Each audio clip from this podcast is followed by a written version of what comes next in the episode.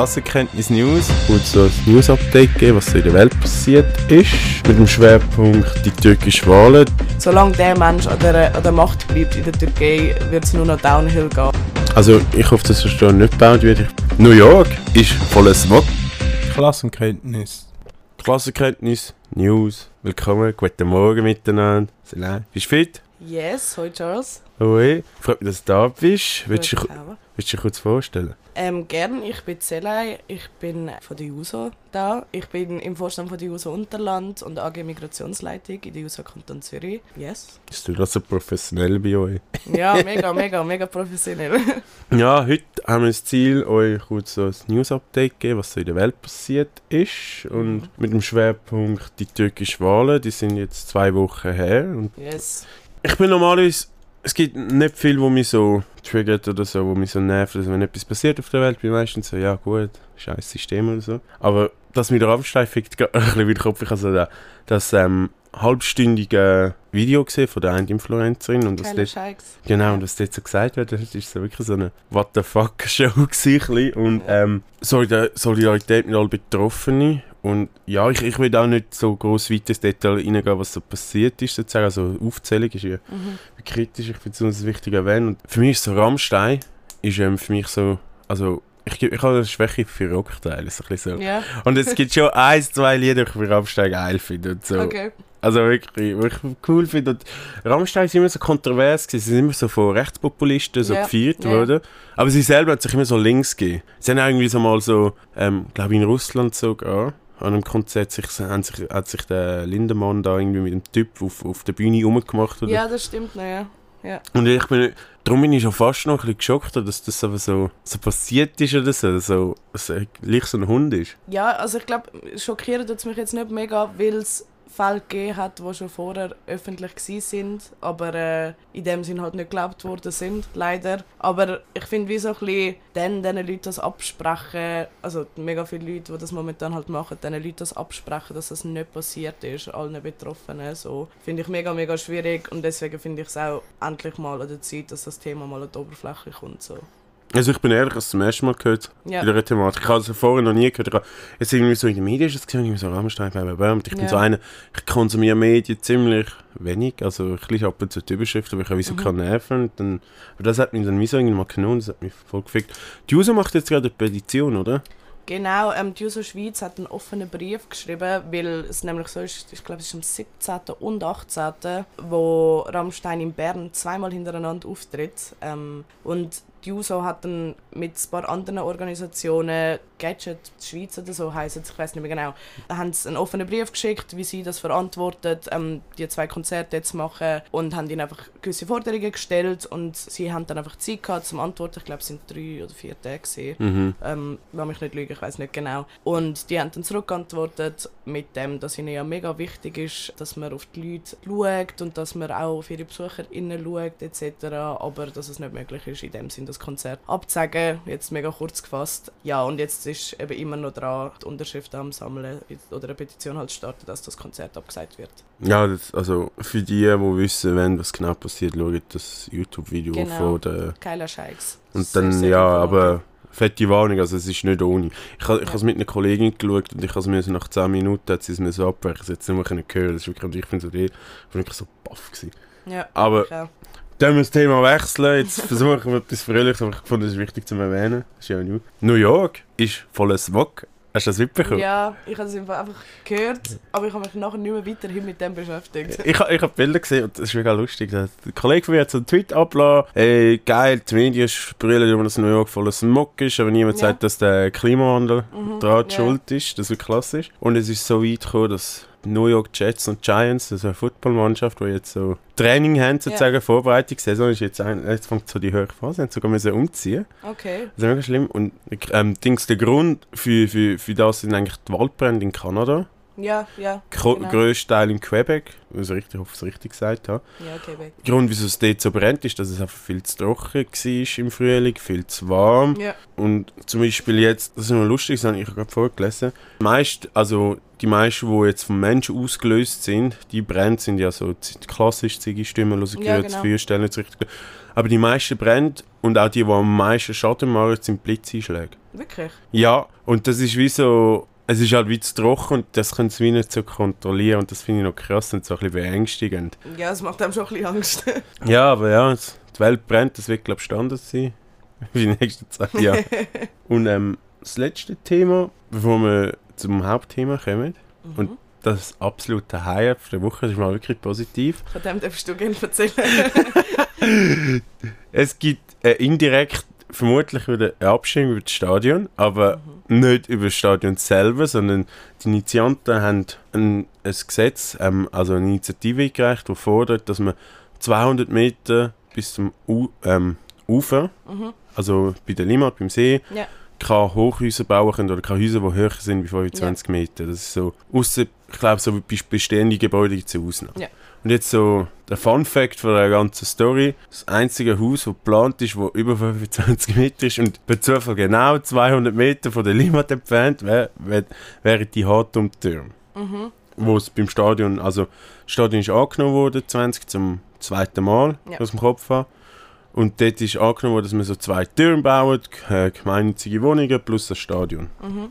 Und das ist jetzt ähm, angenommen worden. Und jetzt haben sie wieder die Initiative gerecht. Und jetzt äh, ist das Stadion ist ja immer noch nicht angefangen gebaut zu werden. Das ist ein sehr rechtlicher Streit. Und bis das ungefähr gelöst ist, geht es sicher noch zwei Jahre zu heißen. Mhm. Jetzt kommt die Initiative vermutlich zur Abstimmung äh, in zwei Jahren. Ja. Aber die gerichtliche ähm, Entscheidung muss jetzt wie so warten, bis die Abstimmung durch ist und erst dann können sie weiter handeln. Das heißt, es gibt weiter eine Verzögerung von zwei Jahren. Also gesamt auf sicher mal vier Jahre. Und wenn die Initiative angenommen wird, kann es rein theoretisch sein, dass man die Hochhäuser nicht mehr bauen darf. Die Initiantinnen sind das wie am Abstreiten, dass sie das gezielt machen gegen das Stadion. Aber es ist Okay. schon sehr verdächtigt, weil so die typischen Stadiongegnerinnen drin sind in dem Komitee. Und Ja. ich finde es ziemlich lustig. Das Problem mit der ganzen Geschichte, das zögert sich natürlich alles wieder raus. Die Stelle für die Initiative wird angenommen. Dann, die Begründung von der Initiative ist ähm, Schattenwurf, Umwelt, äh, Fla Ja.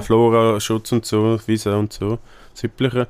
Und wenn das, ähm, wenn das angenommen wird und die Türme jetzt rein theoretisch nicht gebaut werden können, können kann sich CS, also die gibt es ja nicht mehr, also die UBS, wie so zurückziehen, weil dann rendiert es nicht, dann können sie das Stadion nicht bauen. Und je länger es eigentlich grundsätzlich geht, bis überhaupt gebaut wird, desto wahrscheinlich ist, dass ähm, die Pensionskasse, die das finanziert von der CS, sich zurückziehen kann und sagen, wir machen gar nichts. Und dann wird das Stadion einfach nicht gebaut. Ja.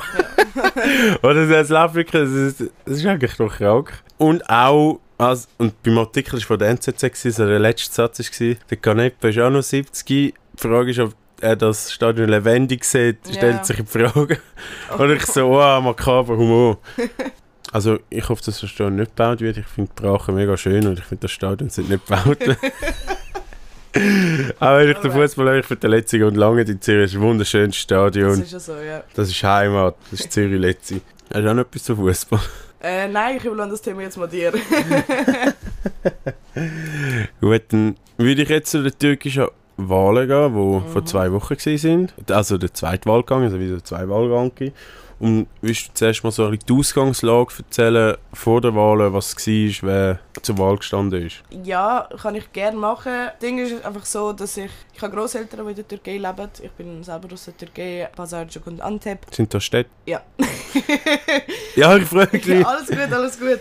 Ja, Pazarcık ist mehr so ein bisschen auf der kurdischen Seite und Antep eher auf der türkischen, in dem Sinn so. Und ähm, was ich einfach so ein bisschen gehört habe, ich habe jetzt ein bisschen nachgelesen und nicht mega viel gefunden, aber was ich einfach so ein bisschen gehört habe, ist von meinen Grosseltern, dass einfach alles immer nur noch teurer wird, dass es einfach schlimm ist, wie viel sie für Sachen einmal zahlen für was sie früher gezahlt haben. Und natürlich auch die ganzen Aufstände. Ich habe jetzt kein, nichts gelesen von, dass es wirklich einen grossen Aufstand gegeben hat, wo irgendwie vor der Wahl passiert ist oder so. Ich glaube, das ist mehr nach der Wahl passiert. Aber ähm, ich habe schon das Gefühl, ich meine, es sind so viele ähm, Videos auftaucht, wie Leute einmal gehen, gehen umfragen, wer sie jetzt werden wählen. Und es ist wirklich so, es gibt lustige Videos von denen, aber es ist nie irgendwie so ein Ding von, dass es mega Streitereien gibt oder so. Es ist mir irgendwie gar nicht aufgefallen. Es ist mir einfach so ein Ding von, die Wahlen sind jetzt und alle sind mega gespannt, aber niemand hat Ahnung, was passiert. Was auch noch war, ist das Erdbeben. Vermutlich einen Wahleinfluss gehabt und alles. Also, dort, dort habe ich gedacht, ähm, wann war das Erdbeben? Ich glaube, im, Im Februar. Februar, oder? Genau. Dort, die Wahlen sind jetzt im Ende Mai und dort habe ich gedacht, ui, das könnte noch möglich sein, dass er gar noch abgewählt wird oder so, weil so alles so instabil war. Und, Ja, das ist actually lustig, weil ähm, also das Erdbeben ist nicht lustig, aber Nein, äh, das ist nicht lustig. Das Erdbeben war sehr, sehr schlimm. Gewesen. Ich habe dort auch Familie Ja. verloren. Es war natürlich mega ein Schicksalsschlag. Gewesen. Also was heisst auch Schicksalsschlag? Es ist wie so... Das Erdbeben ist aus einem Grund passiert und einfach weil die Leute einfach nicht genug aufgepasst haben und etc. Aber auf das Thema können wir gerne nachher noch Mhm. eingehen. Aber äh, zu dem Thema mit, dass der Erdogan dann abgewählt wird, das ist eben noch lustig, weil in dem Gebiet, wo das Erdbeben war, ist, ist der Erdogan viel, viel mehr gewählt worden als der Kılıçdaroğlu. Und das ist wirklich... Das hat bei mir im Hirn ja, keinen Sinn gemacht, wirklich. Kannst du noch kurz den anderen Dulli da vorstellen? ich kann seinen Namen nicht aussprechen, weil der Das hat gesagt. ja. das kann ich machen. Kemal Kılıçdaroğlu ist ein äh, türkischer Politiker. Er ist seit 2010 Vorsitzender von der kemalistischen und sozialdemokratischen Partei CHP. CHP, das habe ich mir sogar noch aufgeschrieben. Das heißt basically eine Republika republikanische Volkspartei. Und ja, also ich finde wie so ein bisschen, das wird ja nachher wahrscheinlich auch noch ein bisschen ausführen, ich finde beide haben recht viel Dreck am Stecken und deswegen finde ich sie beide nicht mega wählbar. Aber äh, das Und das ist, ist der Gegner von Erdogan in Genau. diesen Wahlen. Genau. Also unter anderem, es hat ja noch zwei andere gegeben, aber die sind nicht mega erwähnenswert. Die sind, glaube ich, schon vorher verschwunden. ja, genau. Ach, wie was steht denn die Partei so, das Programm? Verglichen mit Erdogan, was sind so die Unterschiede? Oder was sind Gemeinsamkeiten, glaube ich. Ja, also Gemeinsamkeiten sind beide mega nationalistisch. Sowohl der Kılıçdaroğlu wie auch der Erdogan, wie auch die ganze Partei. Ich meine, C also CHP ist die Partei gsi, wo der äh, Mustafa Kemal Atatürk mit ihnen gegründet, also wo mitgegründet hat oder einfach so. Wer ist das? Der Atatürk. Ah, ah! also, ja. Ah, ah, okay. Ich habe ich habe nur den anderen Namen nicht gekannt. Ja, ja, alles gut. wo halt, wo die Partei halt durch ihn in dem Sinn entstanden ist und in dem Sinn ist es halt wie in dieser Richtung mega nationalistisch, aber auch in der Seite vom, At äh, vom Atatürk, sage ich, vom Erdogan mit seiner Diktatur mega, mega krass ähm, nationalistisch. Und das Ding ist halt wie auch so ein bisschen, irgendwie, ich meine, das Wahlversprechen vom Kılıçdaroğlu war, dass er zum Beispiel syrische Flüchtlinge will, ähm, wieder auf Syrien schicken Und ich finde, wie so, so eine so ein Wahlversprechen und so eine Migrationspolitik zu haben oder einen Erdogan zu haben, der halt einfach Diktatur betreibt, das ist wie so, welches hättest du lieber gar keins. So, Also, die andere Person wird, glaube ich, auch nicht Diktatur machen, oder? sorry nochmal. Die andere Person wird, glaube ich, auch nicht Diktatur durchführen. Ja, ey, also ich bin ehrlich, ich habe schon das Gefühl, dass das nachher auch irgendwann wird kommen. Also, das, das Gefühl, egal wer gewählt wurde, ist, am Schluss ist der Erdogan gewählt worden, ganz knapp. Äh, das System wäre gleich geblieben. Ja, Es hat einfach eine mega andere- klar ist ja nicht gewesen. Ja, mega klar nicht. Ähm, vielleicht spannende, kannst du uns so den ersten Wahlgang erzählen und dann den zweiten Wahlgang, so was da. Ja, ähm, Also, es hat ja wie zwei gegeben, das mal. Genau, der erste Wahlgang war am 14. Mai. Gewesen. Dort äh, bin ich sogar wirklich bis am. Also ich habe wirklich den Livestream offen gehabt von irgendeinem Nachrichtensender aus der Türkei. Und der ist bis um 5 Uhr morgens gelaufen. Und ich bin aufgestanden und habe den Laptop nachher zugemacht und bin geschlafen. weil ich keine Lust mehr hatte.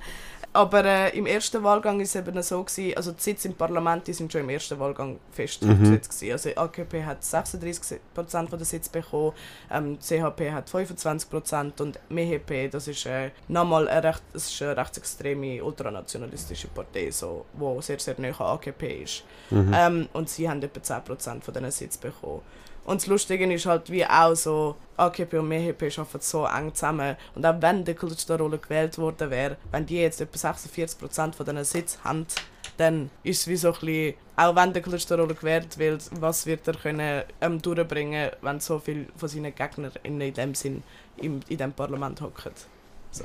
Mhm. Und ähm, auf jeden Fall im ersten Wahlgang ist eben nachher so gewesen, ich glaube der Erdogan hat ähm, 49,4% von der Stimmen gehabt und der Kılıçdaroğlu hat 45 gehabt. Jetzt ist ja so, dass du im ersten Wahlgang einfach das absolute Mehr brauchst. Das heißt, du musst über 50% von der Stimmen haben. Mhm. Ähm, das haben beide nicht gehabt. Das heißt, es hat wieder einen zweiten Wahlgang gegeben und der zweite Wahlgang ist am 28.05. ist im Ausland gewesen. und am Ah nein, die im Ausland haben vom 20. bis zum 24. Mai können wählen und in der Türkei ist dann am 28. Mai sind dann die, ist der zweite Wahlgang gewesen.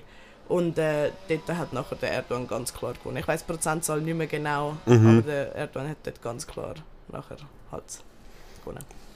Wie demokratisch sind die Wahlen gewesen? Also wie fest hat der Erdogan da Einfluss gehabt? Also man, man, man stellt sich also Diktator, so freundlicher Erdogan sozusagen. Ja, Also es ist einfach wirklich krass, weil es ist von beiden Seiten sehr, sehr viel Wahlbetrug gekommen. Eben, es gibt Videos vom Erdogan, wie er, zum, eben das ist ja auch noch krass zu dem mit dem Erdbeben, dass er wirklich so diesen Leuten Geld gibt und diesen Kindern keine Geschenke und Essen und was weiß ich, einfach damit sie ihn wählen mhm. und so Propaganda macht und das tut mir auch wirklich im Herzen weh, so etwas zu sehen, weil ich so denke, so, ja, sonst würdest du es nicht machen, aber damit du gewählt wird, passiert das. So. Und jetzt ist es eben auch so, gewesen, dass einfach äh, sie, also beide Seiten, der Kemal Kılıçdaroğlu und der Erdogan, wirklich die StimmenzählerInnen etwa mindestens elfmal alle, alle Wahlergebnisse nochmal durchzählen lassen haben, damit sie ja auch wirklich sicher sind, dass das so auch stimmt, als würden wir im, zum dritten Mal zählen und es würde immer noch nicht stimmen.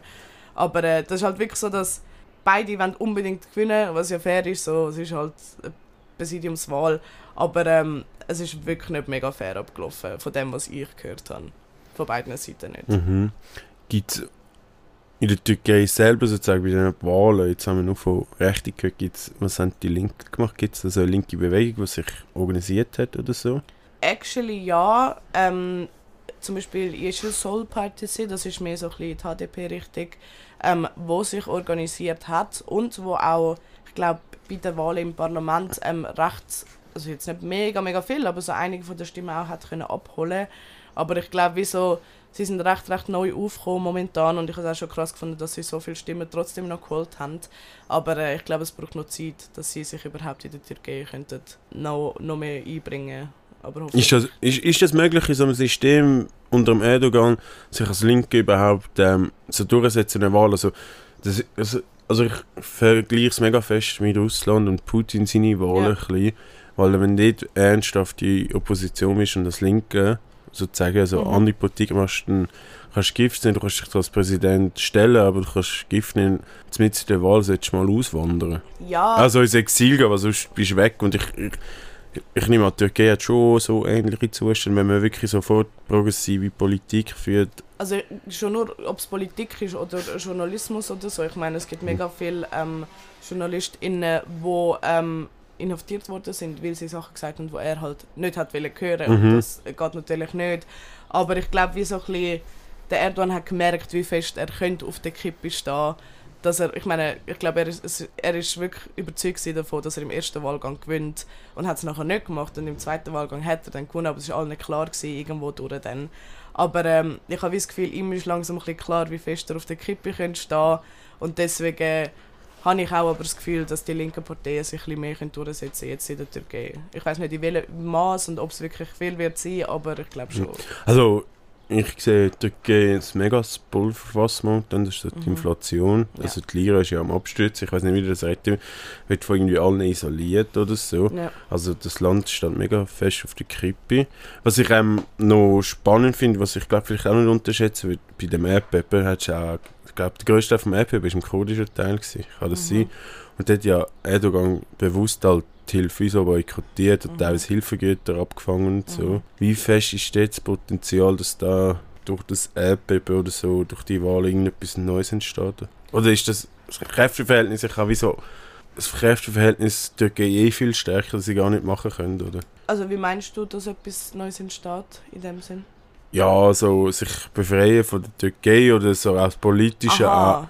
Also weißt du, so ein politischer Output oder so, so dass der, wie so der Erdogan gesteuert wird und die türkische Bevölkerung zusammenschafft mit der kurdischen oder... Mhm.